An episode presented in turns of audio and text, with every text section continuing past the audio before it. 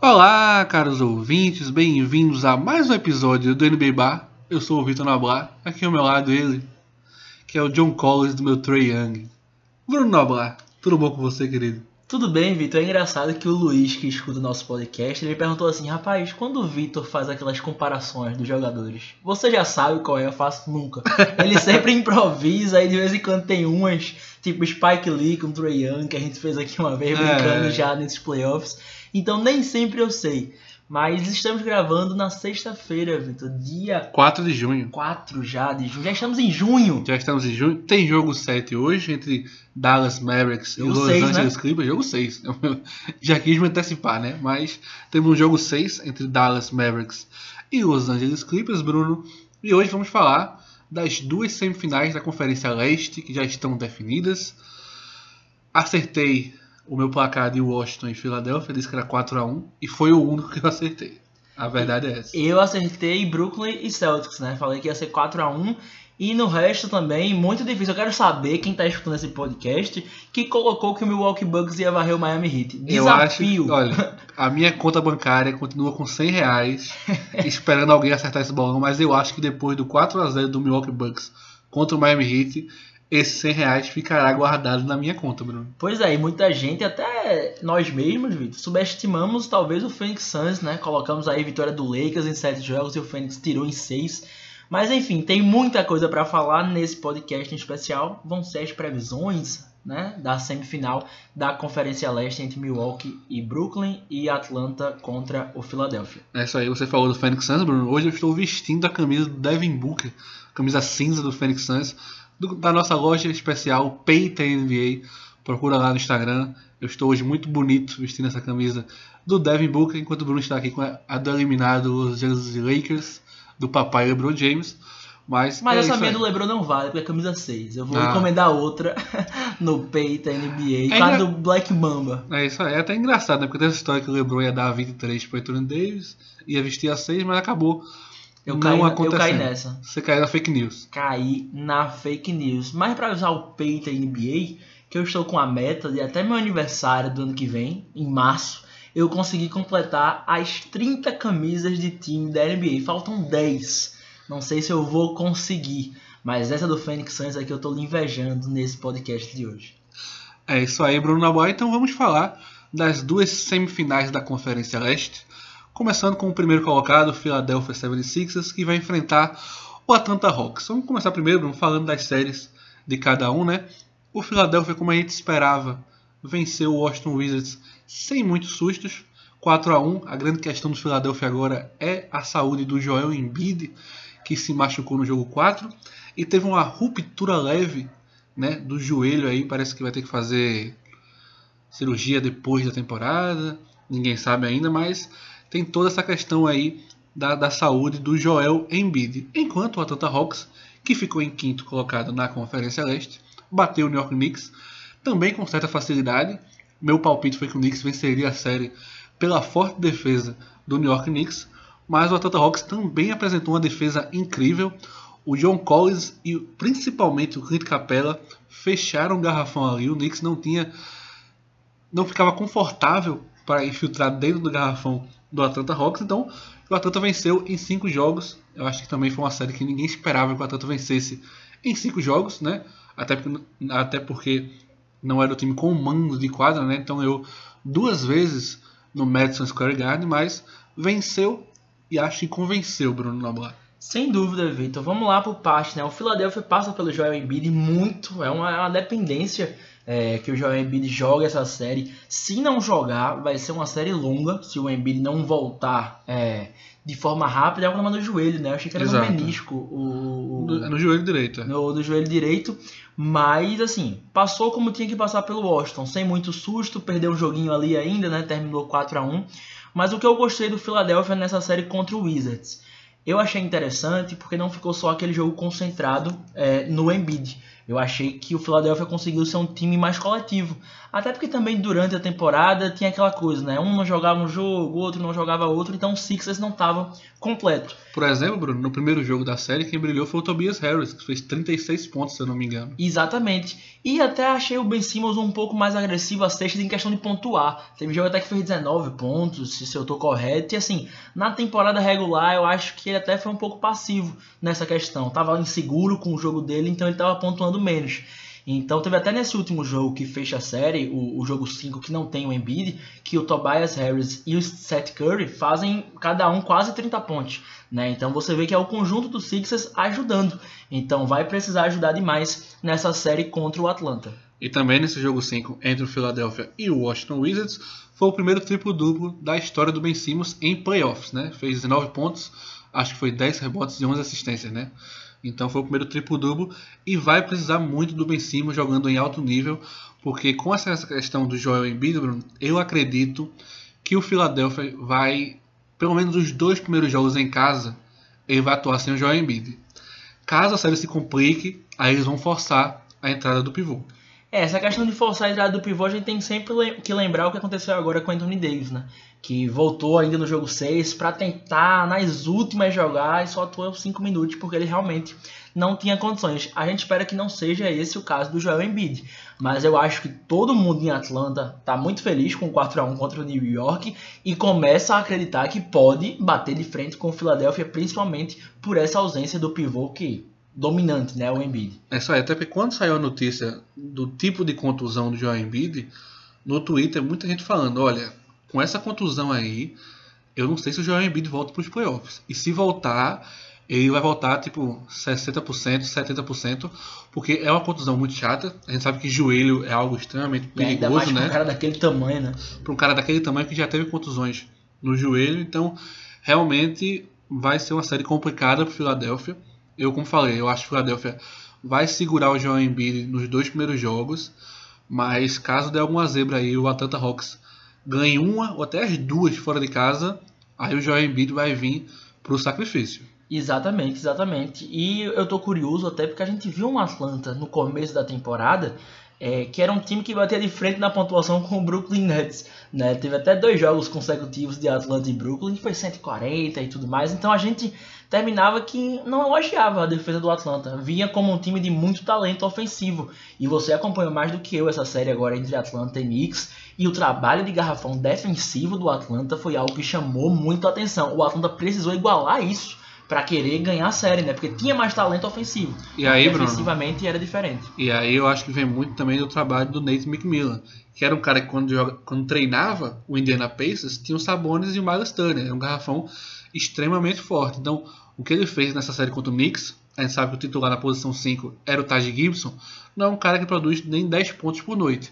Então ele colocou o John Collins e o Capella quase que dobrando a todo momento ali no Julius Randle, que fez uma série patética pelo lado do Knicks, mas a, a, a defesa do Atlanta Hawks de garrafão foi incrível. Eu acho que o Capella, até falei com você em off, é um pivô subestimado na liga, porque ele é um pivô que muito mais das antigas, né, o seu jeito de jogar, é um cara muito mais defensivo do que ofensivo, não tem chute de três, mas para mim é um pivô subestimado. Nessa série, para mim, depois do Troy Young, ele foi o jogador mais importante do, do Atlanta Hawks, porque você via que os jogadores do Knicks infiltravam e eles estavam desconfortáveis. Eles sempre tinham que mudar o arremesso, colocar a bola um pouco mais alta do aro do que geralmente faz, porque o Capela fechou o garrafão. Ele fechou de cadeado. Então, você pensando assim com, com o Philadelphia sem o Joel Embiid, talvez o Dwight Howard na posição 5 também não é um cara que tem mais aquela força Ele não consegue ofensiva. mais jogar 30 minutos também por noite, né? Tem muito isso. A, a então, eu acho que sem o Joel Embiid vai ser interessante aí como é que o Atlanta Hawks vai marcar o, o Philadelphia. E assim, né, mesmo com o Embiid, são dois caras aí que conseguem dar trabalho, né? O, o Embiid não vai ter uma vida fácil. Se ele tivesse, nem se ele tivesse 100%, ia ser uma série em que ele ia dominar e ter, sei lá, 35 pontos por jogo. Então eu prevejo muita dificuldade nessa série. Eu sinto um Atlanta confiante, só que o Sixers ainda assim tem um conjunto muito forte, né? Por mais que talvez sofrendo aí sem um Embiid como pivô, ainda assim, desde a posição 1, que é o Ben Simmons, é um time de uma estatura física muito boa. Então você imaginar que colocar o Ben Simmons no exemplo, ele marcando o John Collins não dá para dizer que é um mismatch, porque o Ben Simmons marca todo mundo. Então dá para você também é, conviver com isso na sua parte defensiva. Exatamente. E você tocou num ponto chave, Bruno. Você falou do Ben Simmons marcando o John Collins, mas eu não duvidaria de que o Ben Simmons começar marcando o próprio Trey Young, sabe? Não, porque, e eu acho que precisa. Porque foi algo assim que o Knicks não conseguiu marcar o Trey Young. O Trey Young fez o que quis a todo momento, infiltrando, facilitando para os adversários, chutando de muito longe. Então o Knicks não teve resposta defensiva para o Trey Young, que foi algo que até me surpreendeu, porque o Knicks foi uma das defesas mais fortes da NBA. Mas o Philadelphia ele pode jogar pelo menos três ou quatro caras diferentes do Trey Young. Tem o Ben Simmons, Danny tem Green. o Danny Green, você tem até o próprio Tobias Harris, que pode marcar ali. O Matias Taibo quando O vem do Matias banco, né? Taibo, então, tipo, vai ser uma série onde o Trae Young vai ter muitas dificuldades, né? Mas ao mesmo tempo, o que me surpreendeu muito do Atlanta foi a sua força defensiva. Eu não vi o Atlanta defendendo dessa maneira, então vai ser uma série bem equilibrada, Bruno. Pois é, e é isso que pra mim iguala demais. É, é a questão da evolução defensiva do Atlanta com o Nate McMillan. No começo da temporada a gente só viu o Atlanta como um time para ser um dos melhores ataques. A gente não imaginava que o Capela e o Collins conseguiriam ter, ter esse impacto defensivo. Então eu imagino que com a demora do Embiid um pouco para voltar, será uma série para pelo menos seis jogos.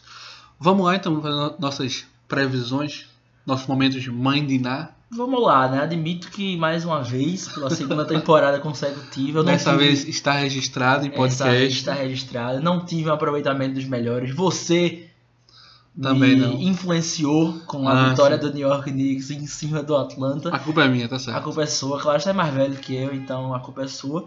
Mas vamos lá, tô, tô animado para esses palpites, até porque Milwaukee e Brooklyn Nets também vem aí, é uma série que vão divergir aí as opiniões. Vamos lá, Bruno. Meu palpite para Philadelphia 76ers e Atlanta Hawks vai ser 4 a 3 por Philadelphia. Eu acho que vai ser uma série longa. Eu acho que o Embiid vai ter que voltar em algum momento no sacrifício, porque as coisas vão se complicar. Eu acho realmente que o Atlanta tem condições já de roubar ali nos dois primeiros jogos na casa do Philadelphia. Isso vai colocar uma pressão muito grande no time do Philadelphia. Eu acho que o Embiid vai voltar. E não sei realmente como é que vai estar a questão do pivô do Philadelphia, qual a porcentagem que vai poder ser o mesmo Embiid que a gente conhece, mas eu ainda acho que o conjunto do Philadelphia ele, ele é mais completo do que o Atlanta. O Atlanta eu vejo sendo um time que, apesar da, da evolução defensiva, apesar de ter um Trae Young muito inspirado, ainda é um time que depende muito das bolas de três. A gente viu na série contra o Knicks que quando as bolas de três não caíam, o time Já perdia muito do repertório, né? o time só se mantinha por causa da defesa. Então, eu ainda não confio muito em times que dependem tanto das bolas de três pontos. Então, meu palpite, Philadelphia 4 a 3. É, eu concordo muito numa coisa que você disse aí no seu raciocínio sobre os dois jogos em Filadélfia no começo. É, eu acho que depende muito da, da gente saber a longevidade da série se o Atlanta conseguir vencer um desses dois jogos na Pensilvânia. Detalhe é, o Philadelphia é um, é, é um time que é muito forte dentro de casa. Você ganhar da Philadelphia na casa deles, temporada passada a gente lembra, o Philadelphia acabou em sexto, a sexta posição da Conferência Leste e ainda assim foi o melhor time dentro de casa da liga. Exato. Era, era um dos piores visitantes, mas como mandante era um dos melhores. Pois é, então isso para uma série como essa de playoffs, ainda vejo o Philadelphia dessa forma, por mais que tenha melhorado, não é à toa que terminou é, entre os primeiros da Conferência Leste. Mas eu acho que é aquilo, se o Atlanta quer ganhar a série, o Atlanta tem que matar no jogo 6 em Atlanta. É onde tem que fechar a série em 4 a 2 Agora, ainda acho sim que vai dar o Philadelphia. Agora estou imaginando que o Atlanta, mesmo com essa dificuldade que eu estou passando, vá roubar os do- dos dois primeiros jogos da série e aí vai alongar. Você colocou 4 a 3 pro, pro Sixers, mas só para não concordar com seu raciocínio, vou ficar 4 a 2 pro Philadelphia. É isso aí, esses foram, esses foram os nossos palpites para essa primeira semifinal. Agora sim, Bruno, podemos divergir porque vai vir Milwaukee Bucks e Brooklyn Nets, Brooklyn Nets e Milwaukee Bucks, segundo colocado da conferência contra o terceiro. O Brooklyn Nets passou sem muitos sustos diante do Boston Celtics, 4 a 1, e quem diria que a única varrida dos playoffs aconteceria entre Milwaukee Bucks e Miami Heat. Né? O Milwaukee Bucks atropelou o Miami Heat, né? teve apenas o jogo 1, que foi a prorrogação, né? que é o jogo decidido nos minutos finais, mas depois do jogo 1 foram três vitórias seguidas do Milwaukee Bucks por 15 pontos, 20 pontos, 16 pontos. Então foi com uma certa facilidade que ninguém esperava. A verdade é essa, né? Acho que muita gente, muita gente que apostou no Milwaukee Bucks apostou em 6 jogos, 5 no máximo, né? Eu acho que ninguém apostou nessa varrida. Mas realmente foi o Milwaukee Bucks, Bruno, que me surpreendeu. Principalmente porque nesses 4 jogos contra o Miami Heat, o Giannis Antetokounmpo não foi o melhor jogador do time em nenhum deles. Para mim, no jogo 1, o Chris Middleton foi o jogador mais importante. No jogo 2, foi o True Holiday. No jogo 3, o Brook Lopes. No jogo 4, não, minto, perdão. No jogo 3 foi o Brian Forbes. Foi ao contrário, o Brian dois. Forbes foi no jogo 2. Perdão, então só pra, eu, só pra eu corrigir. No jogo 1 foi o Chris Middleton. No jogo 2 Brian Forbes. No jogo 3, o True Holiday. E no jogo 4, o Brook Lopes. Isso me chamou muita atenção, porque o time não ficou dependente do Giannis Antetokounmpo. Enquanto na série do Brooklyn e do, do Boston Celtics, Bruno, exatamente como a gente esperava, o Big Three do Brooklyn quase que anotando o mesmo número de pontos do Boston Celtics completo, né? Uma, foi uma grande, uma grande demonstração de poder ofensivo do Brooklyn Nets, mas ao mesmo tempo fiquei com uma pulga atrás da orelha em relação à defesa do Nets, porque o Boston não contou com Kemba Walker em dois jogos, não contou com Jalen Brown na série inteira, e mesmo assim, na maioria dos jogos, o Boston chegava a fazer 110, 120 pontos numa defesa do Brooklyn que permitiu muitas infiltrações. Então, isso me chamou um pouco a atenção nessa série. Queria saber o que você achou das duas séries antes de dar o seu protagonista. Prognóstico, perdão. Vamos lá, Vitor. É, o Milwaukee Bucks começando com essa varrida de 4 a 0 contra o Miami, surpreendente para todo mundo. E eu acho que você tocou num ponto que é o que motiva o torcedor do Milwaukee para essa semifinal. O Antetokounmpo foi o sextinho no jogo 2, né, contra o Miami, num jogo que foi extremamente fácil, que você colocou o Brin Forbes como o melhor é, da partida. E é interessante que, como eu citei, o Drew Holiday para mim é um fator novo nesse time do, do Milwaukee. Não é um fator novo por ser a novidade da temporada, mas ele consegue agregar muito mais do que o Eric Bledsoe, que era o armador do, do Milwaukee nos últimos dois playoffs. O Holiday é um defensor de elite, pode marcar jogadores de múltiplas posições e consegue fazer o time jogar muito bem. Então eu acho que até de certa forma acertar tão fácil para o Milwaukee que o Mike Budenholzer conseguiu fazer assim. Vamos ver se vocês conseguem ter responsabilidade sem o Antetokounmpo estar tá, tá em quadra. Vamos ver se vocês se viram um pouco no jogo de playoffs sem o Antetokounmpo. Então isso me chamou a atenção. A marcação do Milwaukee Bucks foi incrível. O PJ Tucker marcou demais o Jimmy Butler na série, né? Até com minutos ainda reduzidos, né, para o que ele jogava lá em Houston. O Bobby Portis tá muito bem, sempre contribuindo do banco de reservas. E outro fator que chamou a atenção, você comentou em off, você não citou agora na, na questão do Milwaukee, mas o Brook Lopes fez uma série incrível. O Brook Lopes ele conseguiu ser muito melhor que o Ban Adebayo. Ele não deixou o Ban Adebayo confortável em nenhum momento da série. E assim, o Brook Lopes conseguiu fazer isso sem ser aquele cara que chutava alguma rebola de três sem convicção. Eu acho que o Brook Lopes é um bom chutador para três pontos, mas às vezes ele força, ele, ele força. força uns arremessos que você faz. Lopes, tem calma aí, você é bom, mas não precisa tanto. Então eu achei que o Milwaukee, até no estilo de jogo dele, não foi esse jogo de vamos fazer quem vai fazer mais pontos, eu e você no sentido de 130. O Milwaukee foi um time humilde, marcou como podia, anulou a equipe do Miami e eu fiquei impressionado. Eu acho que foi, foi um time diferente nesse playoff do que eu esperava, do que eu vi o Milwaukee na temporada regular e eu acho que eles vão para essa série contra o Brooklyn bem confiantes. E é interessante pensar, Bruno, você falou do fator novo Drew Holiday, né? Que antes dessa temporada começar, na off-season dessa temporada, o Milwaukee Bucks tinha fechado uma troca por um jogador que não era Drew Holiday. Essa troca foi cancelada e aí o Milwaukee Bucks foi para cima do Drew Holiday. Mas antes da temporada começar, o Milwaukee Bucks tinha fechado uma troca com o Sacramento Kings para o Bogan Bogdanovic, que hoje está no Atlanta Hawks. E aí essa troca não foi, não aconteceu porque o Bogdanovic ainda era free agent restrito, a troca foi cancelada e aí o Milwaukee Bucks foi para cima do Holiday, que no final das contas é um encaixe até melhor, porque o Bogdanovic, lógico, tem um arremesso de 3 muito bom, mas o Holiday marca, é um cara que cria jogada para os outros e ainda é um bom arremessador. Exatamente, foi muito melhor do que o Bodanovic, por mais que o Bodanovic tenha, esteja fazendo uma boa temporada. Agora o Holiday encaixou demais nessa equipe do Milwaukee, não é à toa que já fez a extensão de contrato.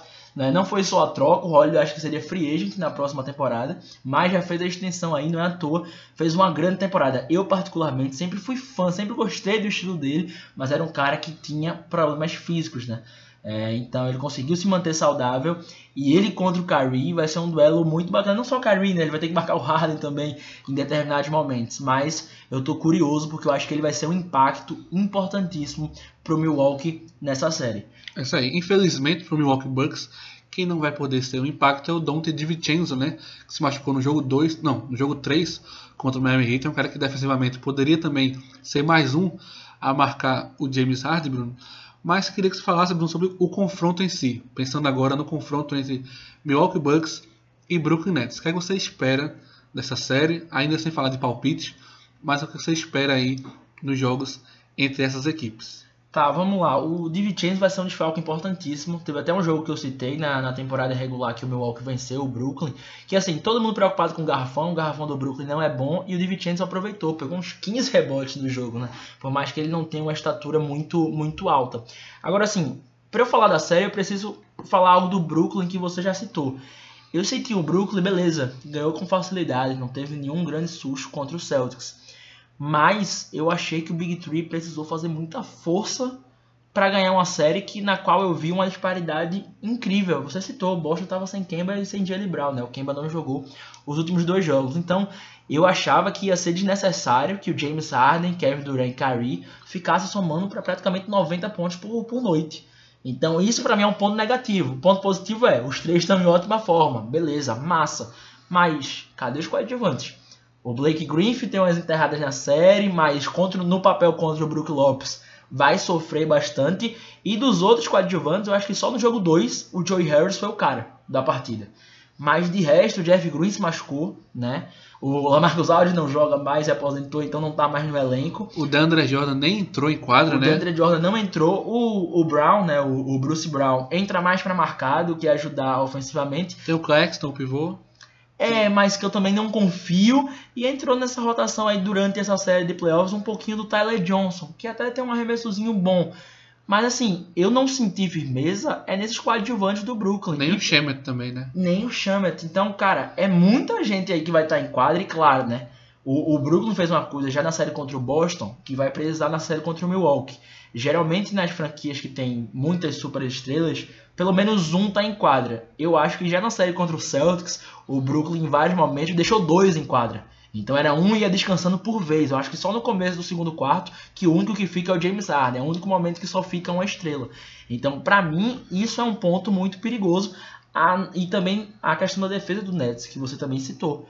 Teve um intervalo que o Brooklyn levou 60% do Boston, com o Boston arremessando 38% de fedir. Então, cara, então tem alguma coisa errada.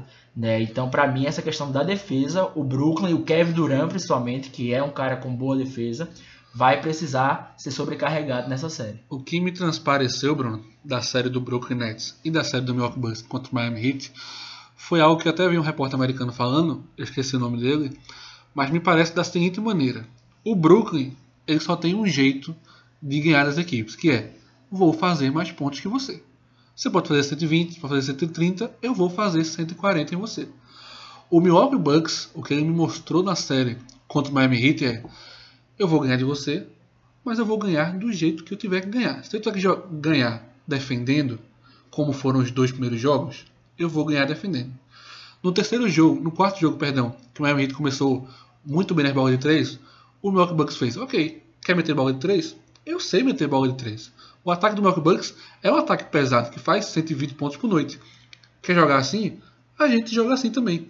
Então o Milwaukee Bucks meio que se adaptou ao que o Miami Heat fazia em quadra. Tá jogando desse jeito? Então eu vou jogar desse jeito. Tá jogando X? Eu vou jogar Y. Tá jogando Y? Eu vou jogar Z. Então é um time que pode bater outros times jogando de maneiras diferentes. O Brooklyn é o time que vai vencer de uma maneira exclusiva. Vou fazer mais pontos do que você. Ponto. Agora sim, o que você está falando dessa questão do Milwaukee se adaptar, admito que eu preciso esperar para ver essa série contra o Brooklyn. Por quê? Porque nesse jogo que você cita, o, o jogo 4, que é a questão da pontuação, era um jogo que também né, já não existia mais pressão pro Milwaukee. Já tava 3 a 0 ninguém para nunca virou um 3 a 0 para 4 a 3 Então o time foi desse jeito. Miami tava metendo, ele fez, ah, então potencial o Milwaukee tem. Só que a diferença vai ser a defesa. O Milwaukee tem que ganhar essa série na defesa com o PJ Tucker. Eu acho que na série do, do Brooklyn Boston, James Harden, como sempre, né, imparável, o step back dele não tem como marcar. Mas a defesa do Milwaukee pode incomodar mais isso. Então vamos ver o quanto a defesa pode incomodar. E isso se passa para se o Milwaukee quiser vencer a série. Né? Não vai ser trocando, contra, trocando pontos contra o Net que você vai conseguir sair vencedor. É isso aí, Bruno. Vamos lá, Bruno. Suas previsões, qual a sua previsão para Milwaukee Bucks e Brooklyn Nets, o Nets com mando de quadra. Vamos lá, esse é o fator chave também, o Nets com o mando de quadra. Muito difícil, Vitor. Não vou ficar surpreso se o Milwaukee vencer a série por conta da defesa, mas eu ainda acho que com três super estrelas o Brooklyn vai levar a melhor. Eu acho que é uma série que até terão vitórias na casa do adversário. Eu acho que pode sair 1 a 1 e voltar 2 a 2, sabe? Até o jogo 5. Mas eu vou colocar que em 7 jogos o Brooklyn Nets vai sair vitorioso. Agora, volto a dizer, não me surpreenderá se o Milwaukee, bate, se o Milwaukee bateu o Brooklyn. Posso ser ousadia e alegria, Bruno? Eu sei qual é o palpite. Você já você... sabe qual é o meu palpite. Eu acho que é muito ousado. Eu acho que vai ser muito ousado, mas eu gosto da ousadia, Bruno. Eu gosto de ser pontos fora da curva. E vou ser sincero antes de você falar o seu palpite, dizer quanto vai ser, justifique sabe, resposta. Não, ah. sabe que vão pegar esse áudio e vai parar naquele Twitter antes da merda NBA. Exato. Polícia NBA, apareça aqui. Polícia NBA. Meu palpite é Milwaukee Bucks em 5. Vou lhe dizer por quê, Bruno. Ok. E a palavra dessa série vai ser rebote, rebote e rebotes, certo?